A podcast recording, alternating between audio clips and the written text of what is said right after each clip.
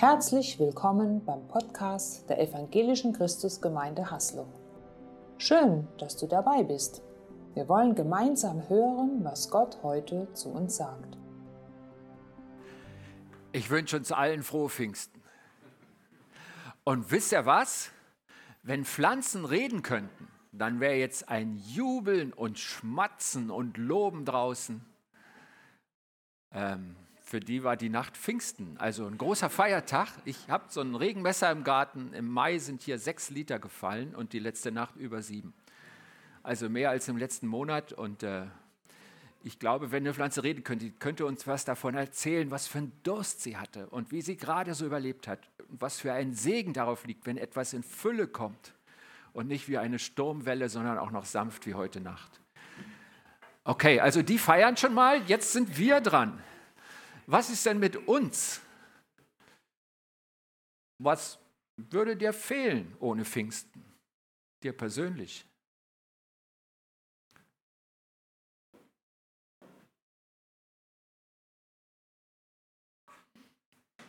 Wir nehmen das mal mit. Okay.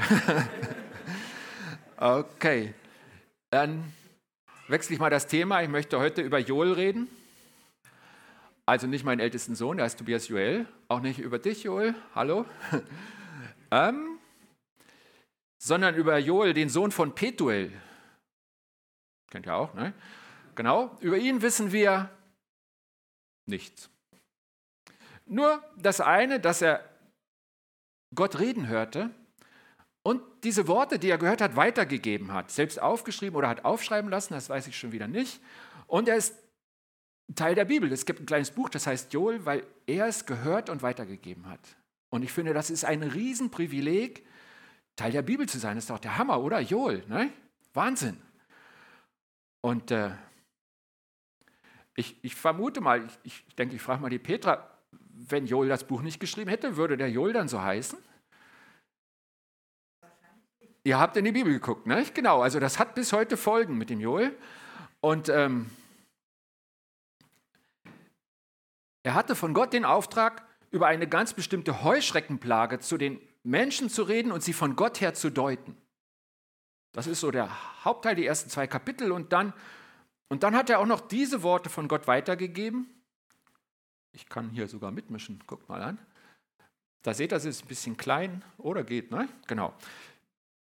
Joel 3, 1 bis 5, ich lese vor. Und danach, sagt Gott, werde ich meinen Geist auf alle Menschen ausgießen, wie der Regen die Nacht. Eure Söhne und Töchter werden prophetisch reden. Eure Alten werden Träume haben und eure jungen Männer Visionen. Sogar über die Sklaven und Sklavinnen werde ich dann meinen Geist ausgießen. Am Himmel und auf der Erde werde ich Wunderzeichen erscheinen lassen, Blut, Feuer und Rauchwolken. Die Sonne wird sich in Finsternis verwandeln und der Mond in Blut, bevor der große und furchtbare Tag Gottes kommt. Aber jeder, der den Namen des Herrn anruft, wird gerettet. Denn auf dem Berg Zion und in Jerusalem wird es Rettung geben, wie Gott angekündigt hat. Gerettet wird sein, der Gott ruft. Große Nachrichten. Große Nachrichten, wir haben da so drei Blöcke, zwei habe ich mal so ein bisschen rot hinterlegt, wenn ihr es hier seht, wisst ihr, was ich meine. Gottes Geist auf allen Menschen. Das sagt er aus und das ist völlig neu. Also bis dahin, was Joel selbst kannte und die Menschen um ihn herum, der kam nur so punktuell und nur zu Einzelnen, um der einzelnen Person dann Gottes Wort zu sagen. Und dann die zweite Nachricht, Gottes Gericht kommt über die ganze Welt und Gott wird es durch Zeichen ankündigen. Das ist so der Mittelblock. Und das dritte, jeder, der zu Gott ruft, wird gerettet. Also nicht nur die Gläubigen aus seinem Volk Israel, die wussten, wir sind das auserwählte Volk. Jeder, jeder, völlig neu. Unerhört zur Zeit von Joel. Gott redet Neues. Große Dinge, und er gebraucht dazu jemanden, der hört, was Gott ihm sagt und der es weitergibt. Und das, obwohl er die Worte mit seinem Verstand nicht prüfen kann. Das konnte Joel nicht, ausgeschlossen. Was Joel weitergab, widersprach sogar damals der gängigen Lehre. Und Joel selbst hat zu Lebzeiten nie erfahren, ob es eintrifft, was er gesagt hat. Joel ein Vorbild. Und dann Jahrhunderte später kommt Pfingsten wirklich. Gott sagt es voraus durch einen Menschen, Joel, und er lässt es wahr werden. Und am ersten Pfingstfest kommt der Geist Gottes sichtbar in Flammen, die nicht verletzen, über alle Jünger von Jesus. Und so ein ähnliches Ereignis gab es schon mal sehr, sehr viel früher, als Mose von einem brennenden Dornbusch angezogen wurde und hat gesehen, der Busch verbrennt ja nicht. Und deswegen ist er näher gegangen. Und dann war Gott in diesem Busch und hat zu ihm gesprochen. Und Petrus erklärt den fassungslos staunenden Menschen, jetzt ist genau das geschehen, was Joel vorhergesagt hatte. Gott gießt über alle Menschen seinen Geist aus und füllt sie aus mit seiner Gegenwart. Ab jetzt werden jung und alt, Mann und Frau, bedeutende und verachtete Leute, sogar Sklaven, stellt euch mal vor. Also wirklich die ganze Palette der Gesellschaft, niemand ist ausgeschlossen. Jeder, der glaubt, wird Weissagen, prophetisch träumen, Visionen sehen. Aber eins ist doch gleich geblieben. Wie bei Joel, der bereit war, Gottes prophetisches Wort weiterzusagen, sucht Gott auch heute Menschen, die an ihn glauben und bereit sind, das weiterzusagen, was Gott durch seinen Geist ihnen sagt. Und einfach mal so die Frage an dich an einem Pfingstsonntagmorgen, bist du offen dafür, Gottes Sprachrohr zu sein? Ich sage es mal so, wir haben nicht so wahnsinnig viel über Propheten geredet, die im Alten und Neuen Testament vorkommen. Und ich bin ganz sicher, dass es sie gibt. Vielleicht schlummert etwas in dir, von dem du noch nicht weißt, weil es nie angestoßen wurde. Denn dass Gott redet, da hat er sich festgelegt. Das ist gleich zu allen Zeiten.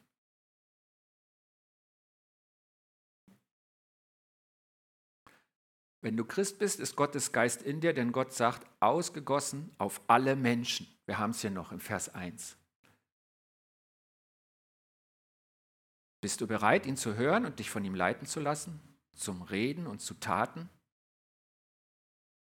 Ich denke, die Christen wissen, an Pfingsten kam der Heilige Geist zu uns Menschen.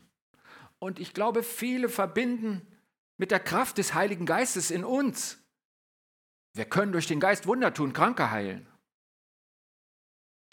Aber was mir auffällt, ist, davon redet Joel in Gottes Auftrag gar nicht.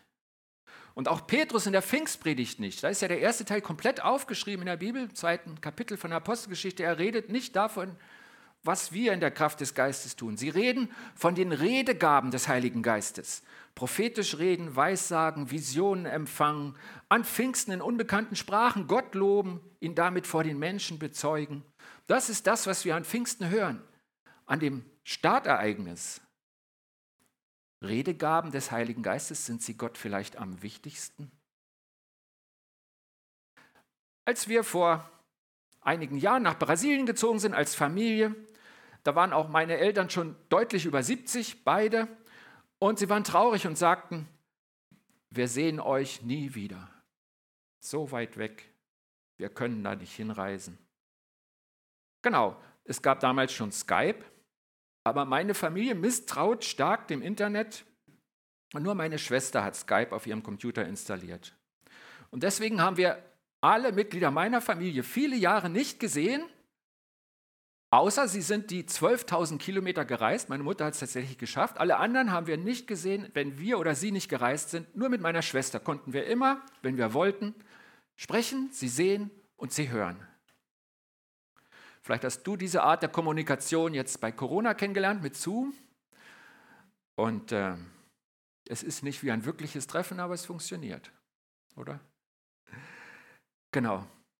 Und so ganz ähnlich war es mit Jesus und den Jüngern. Als die Jünger begriffen, Jesus wird sterben und zurückgehen zum Vater im Himmel, waren sie traurig. Und sie sagten, wir sehen dich nie wieder.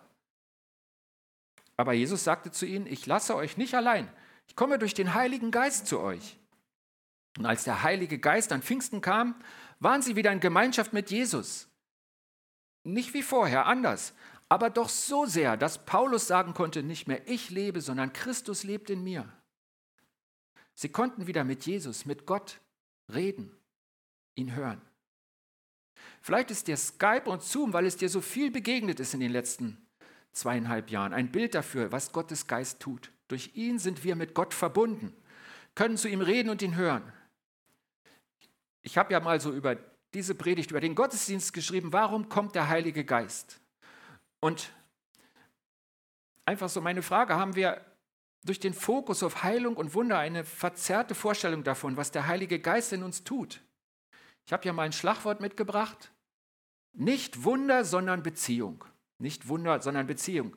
Was ich damit meine, ist, Gottes erstes großes Ziel mit uns ist es nicht, dass wir Wunder tun können, sondern dass wir eine Beziehung zu ihm finden. Das ist Gott das Allerwichtigste.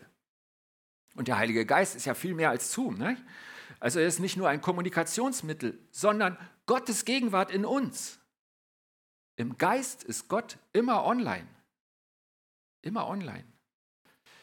Vor einigen Wochen haben die Russen die Großstadt Cherson erobert und sie haben sofort den Rubel eingeführt als Zahlungsmittel und haben klargemacht, wir sind gekommen, um zu bleiben. Vielleicht gefällt dir das als Vergleichsbild nicht. Gott erobert uns nicht brutal, sondern er überwindet in Liebe unser Herz. Aber er denkt genauso. Ich komme im Geist zu den Menschen. Ich bin gekommen, um zu bleiben. Gott ist immer online, in mir und für mich. Und es gibt keinen Stromausfall. Wer Stromausfall kennt, weiß, wie wenig dann läuft. Also gestern oder vorgestern war unser Internet weg. Und ich dachte, ich hänge daran nicht so. Aber so viele Sachen, die normal waren, gingen nicht. War erstaunlich. Gibt es bei Gott nicht. Keinen Stromausfall. Immer online. Warum kommt der Heilige Geist? Gott erklärt es so in der Bibel, und weil ihr seine Kinder geworden seid, hat Gott euch den Geist seines Sohnes ins Herz gegeben, sodass ihr zu Gott nun, lieber Vater, an der Stelle steht Abba, das ist das aramäische Wort für Papa.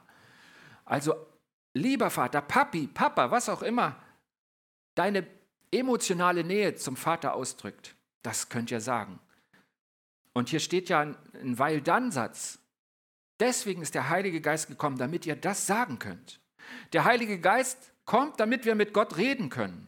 Und der Heilige Geist kommt, damit wir erkennen, Gott ist mein Papa. Nicht ein ehrwürdiger Vater, so in Distanz, sondern mein Vater, dem ich vertraue und der mir ganz nahe ist mit seiner Liebe. Das ist Gott. Und er sagt, deswegen hat er den Heiligen Geist gesagt. Vielleicht stolpert ihr jetzt so ein bisschen innerlich. Ich will einfach mal klarstellen, das hier ist keine Predigt gegen die Wunderkraft, die Gott uns verleiht. Keine Predigt gegen die Kraft, in seinem Namen Wunder zu tun und zu heilen. Ich glaube, dass wir grundsätzlich dazu begabt sind. Und dass es sogar eine der großen Aufgaben an seine Kinder ist, diese seine Kraft zu den Menschen zu bringen. Aber Gottes Wort zeigt, dass es nicht sein erster Fokus ist sondern das Heilen in Jesu Namen ist eine der Folgen aus der tiefen, vertrauensvollen, lebendigen Beziehung zwischen dir und Gott. Was er in dir heilen kann, ist notwendige Voraussetzung dafür, dass seine Kraft durch dich zu anderen fließt. Diese Beziehung will er durch seinen Geist in dir entstehen, wachsen und gedeihen lassen. Und diese Beziehung bringt, wenn sie wächst, wortwörtlich wunderbare Früchte eben typisch Gott. Und wisst ihr was, das ist offensichtlich ganz schwer zu verstehen, zu glauben, tief darauf zu vertrauen, für dich und für mich. Und zwar so sehr, dass Gott seinen Fokus darauf legt. Er ist im Geist in deinem Herzen, damit du erkennst, ich bin Papas geliebtes Kind. Ja, warum reicht es nicht, wenn Gott uns das ganz einfach mal sagt? Hier hast du die Fakten, ich bin Daddy, Freu dich. Warum reicht das nicht?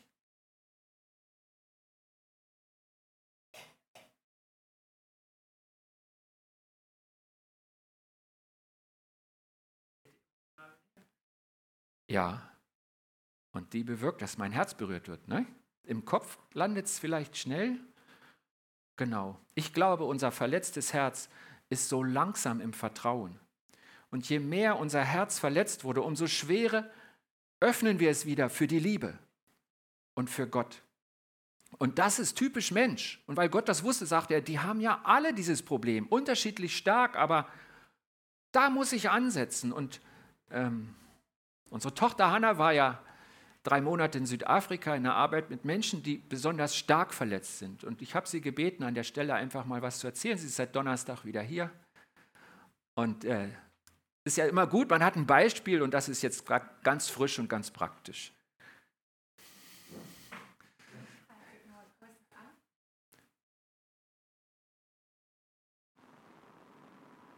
Oh, nice. Ja, jetzt hört mich. Guten Morgen. Ähm, genau, ich bin jetzt wieder zurück, wie mein Vater gesagt hat. Ich war drei Monate in Südafrika ähm, und wir haben mit Frauen gearbeitet, die aus der Prostitution kamen, aus dem Menschenhandel. Ähm, und die kamen alle aus richtig krassen Umfeldern. Also wie sie aufgewachsen sind, war extrem geprägt von Gewalt ähm, und Armut. Die eine hat mir erzählt, ähm, dass sie mal ihre eigene Oma bestohlen hat, um was zu essen zu bekommen und das ist in Südafrika echt krass, weil da die Familie echt über allem steht. Ähm, und das ist so das Umfeld, aus dem sie kam. Ähm, so ein bisschen mit diesem Motto, jeder gegen jeden und jeder kämpft für sich selber. Ähm, und das ist extrem schwer wieder rauszukriegen. Und für sie zu merken, dass sie jetzt an einem Ort sind, wo sie sicher sind, wo sie geliebt sind, ist so schwer zu verstehen. Ja, und es war manchmal echt frustrierend, mit ihnen zu arbeiten, weil du das Gefühl hattest, du konntest es sagen und sagen und es ist irgendwie nicht richtig eingesunken bei ihnen, ähm, weil sie nicht verstanden haben, dass Menschen sie einfach grundlos lieben, dass Menschen freiwillig kommen, ohne bezahlt zu werden, um mit ihnen zu arbeiten, um sie zur Therapie zu bringen und mit ihnen Dinge durchzugehen und dann geschweige denn Gottes Liebe. Das war absolut unverständlich für sie. Ähm, und vor zwei Wochen sind unsere beiden Jüngsten in einem Supermarkt eingebrochen und haben es geklaut ähm, und sie wurden erwischt. Ähm, und dann haben sie probiert, es zu vertuschen, weil sie so eine Angst hatten, wenn es rauskommt, dass sie dann aus dem Safehouse geschmissen werden. Und dann hat der Schutzmann aber gewusst, dass sie zu uns gehören und hat dann bei uns angerufen und gesagt, hey, holt die Mädels ab, bevor die Polizei kommt, sonst werden sie eingesperrt. Genau, dann haben wir sie abgeholt und das war so krass zu sehen, weil sie noch so im Schock standen und sie genau wussten, was es bedeuten würde, in Südafrika im Gefängnis zu landen. Ähm, aber dann auch zu sehen, dass bei uns sie was ganz anderes erwartet hat, dass wir mit ihnen den Schock und das Erlebte durchgearbeitet haben und gesagt haben, hey, wir freuen uns so, dass ihr noch bei uns seid, dass ihr nicht ins Gefängnis gegangen seid. Ähm, und der Schock, der saß dann noch eine ganze Weile und ein, zwei Tage später habe ich mit der Jüngsten Hausaufgaben gemacht, also ich habe ihr bei was geholfen. Ähm, und irgendwann hat sie aufgehört und aufgeschaut und hat so gesagt, wie kann es sein, dass Menschen immer noch an mich glauben? Ähm, und mich hat es irgendwie voll gefreut, weil ich das Gefühl hatte, sie kann die Frage formulieren. Ähm, und in ihrem Kopf zumindest ist es schon angekommen. Und ja, ich freue mich wahnsinnig drauf, die Mädels zu sehen, wenn es in ihr Herz gesunken ist. Oder sie im Himmel zu sehen, wenn das Trauma weg ist. ja, genau, ein kleines Beispiel dazu, wie lange das dauert.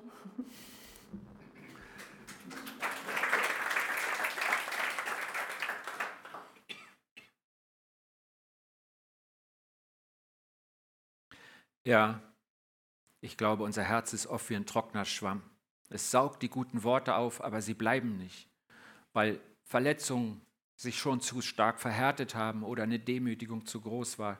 Und Worte verdunsten so schnell ohne eine sichtbare Veränderung. Das Herz misstraut und kann nicht mehr glauben. Und deswegen braucht das verletzte Herz ein Wunder, nämlich das Wunder, dass Gott Herzen anrührt, dass Gott dein Herz anrührt, mein Herz anrührt und dass es es verändert. Ich hatte diesen ziemlich provokativen Satz gesagt, nicht Wunder, sondern Beziehung. Der ist aber so nicht richtig. Das zeigt eine Priorität Gottes, aber er ist trotzdem völlig falsch. Den müssen wir streichen, mindestens so dick wie da.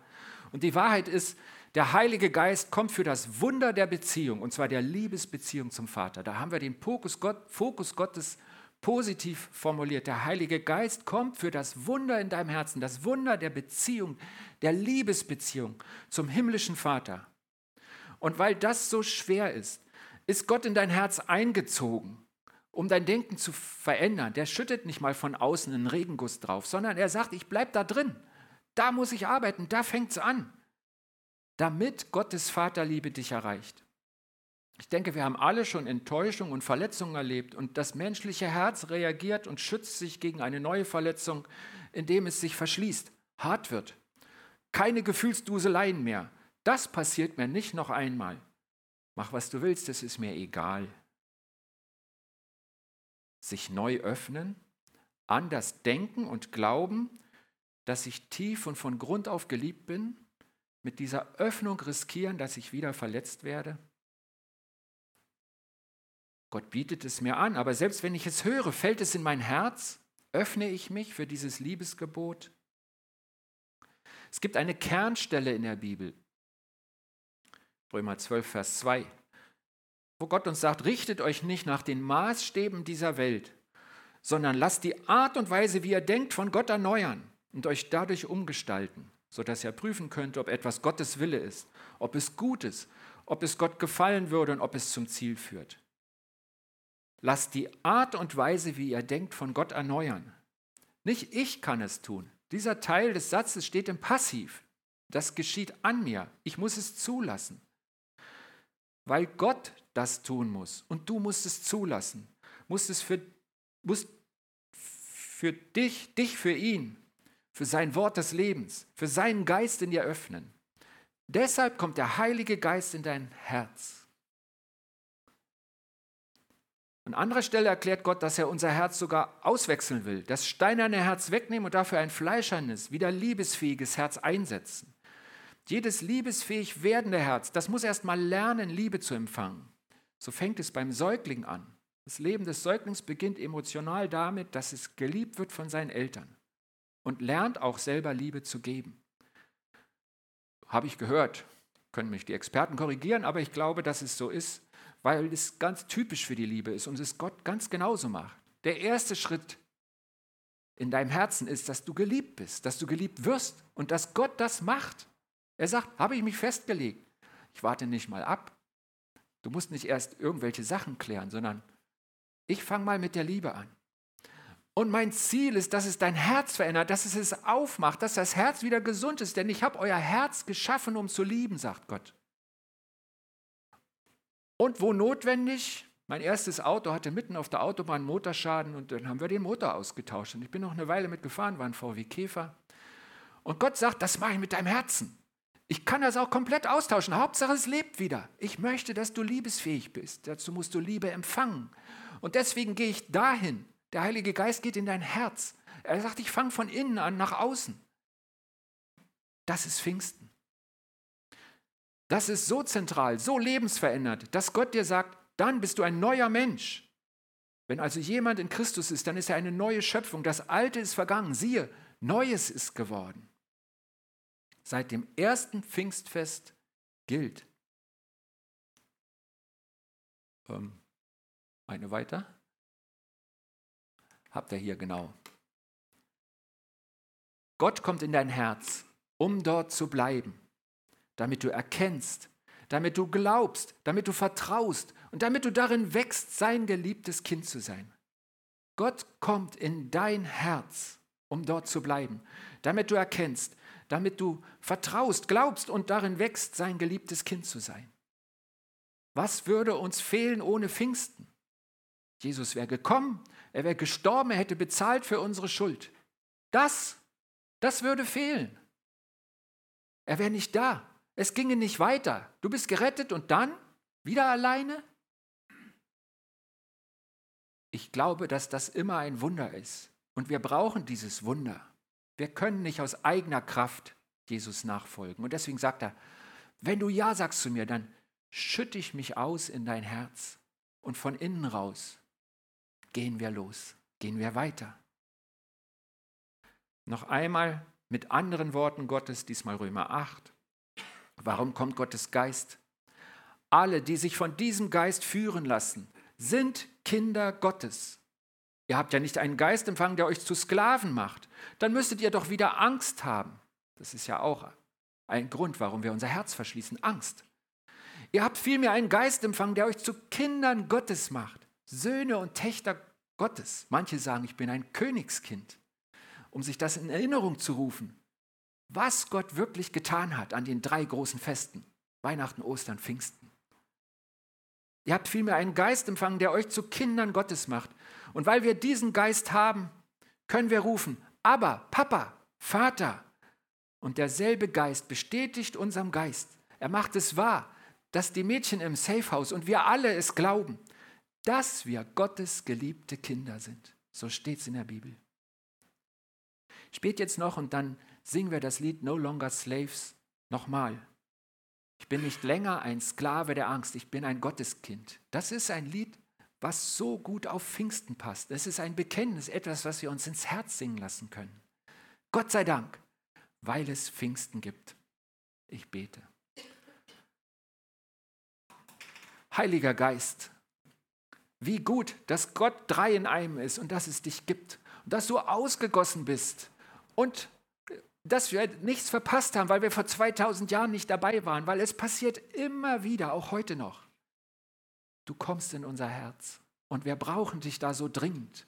Vielleicht sehe ich von außen gut aus, nicht zu vergleichen mit einer Prostituierten im, im Safehouse in der Therapie, aber du kennst mein Herz und ich, ich bitte dich für uns alle um Heilung, dass du unser Herz anrührst, dass es ein fleischernes Herz ist, was schlägt, in dem deine Liebe ankommt und uns verändern kann. Dass unser Vertrauen so groß wird, dass wir an deiner Hand große Schritte tun. Dafür hast du uns geschaffen. Dafür bist du gekommen und dafür loben wir dich an Pfingsten. Amen. Schön, dass du dabei warst. Sicher war etwas Wertvolles für deinen Alltag dabei. Wir wünschen dir eine gesegnete Zeit.